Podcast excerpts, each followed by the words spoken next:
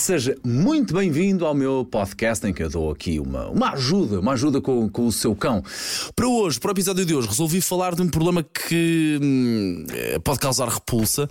É chato, é uma vergonha, uh, faz muita confusão, é muito recorrente em muitos cães e tem de facto um nome próprio que se chama cropofagia. Uh, o facto do cão comer fezes. Sim, é uma vergonha, sim, faz confusão, mas acontece com muita frequência. Uh, muito mal.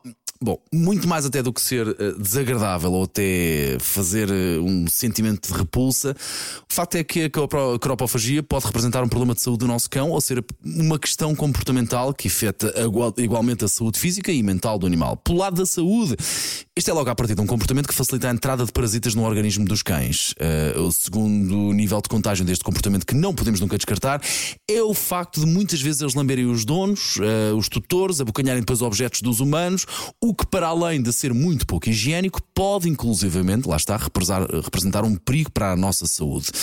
O porquê dele comer as fezes, se for por razões fisiológicas, pode significar que o cão está a fazer uma dieta errada. Os cães acabam por recorrer à cropofagia como forma de obter nutrientes que não estão a conseguir uh, pela alimentação que têm.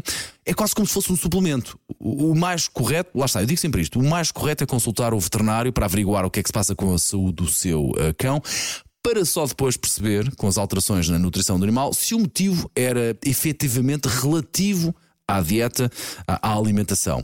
Do, do, do, do, ponto de vista de comportamental, a razão para um cão comer as próprias fezes, as razões podem ser muitas e podem ser variadas. Uma das mais comuns, claro, é o recurso à cropofagia como forma de chamar a atenção do tutor, de querer atenção.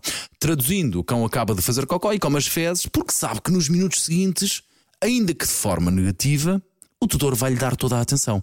Ao perceber isto, o que é que o cão vai fazer? Vai repetir este comportamento como ferramenta para atingir este fim de captar o foco do tutor. Uh, um alerta especial de prevenção tutores que, por desconhecimento ou por ignorância, eh, também usam aquela velha eh, técnica de reprimenda de enfiar o focinho do cão no cocó e gritar cão feio, cão, beca, beca, beca, beca, quando ele defeca em lugares não apropriados. Estão a fazer ainda pior quando tentam educar um cão desta forma, esfregar o focinho do cocó. É que estão a associar o castigo ao ato de fazer cocó. Ou seja, o cão sempre que faz cocó passa a tentar esconder as fezes ainda mais depressa. Como é que ele faz isto? Come. Portanto, ainda é pior. O stress e a ansiedade provocadas por esta punição do tutor pode fazer que este comportamento aumente ainda mais. Portanto, eh, por uma questão de bom senso, epá, é por uma questão de sei lá já do que, não o faça, ok? Como é que pode resolver este problema? Em primeiro lugar, pedir ajuda ao veterinário. Pode e deve também consultar um nutricionista canino que usar. Mantenha o espaço onde o cão está uh, limpo e sem acesso a fezes do próprio ou de outros animais. Apanhe, se possível, imediatamente as fezes assim que ele faz, preferencialmente sem que ele o veja a fazer. E se ele o vir a fazer, a limpar as fezes, não preste uh, atenção ao cão, não lhe dê importância, não dê atenção ao cão. Que seja uma coisa natural. No fundo, retira a origem do problema da equação mas não lhe dê importância, ok? Eh, não demonstra ao cão que está a dar importância a isso.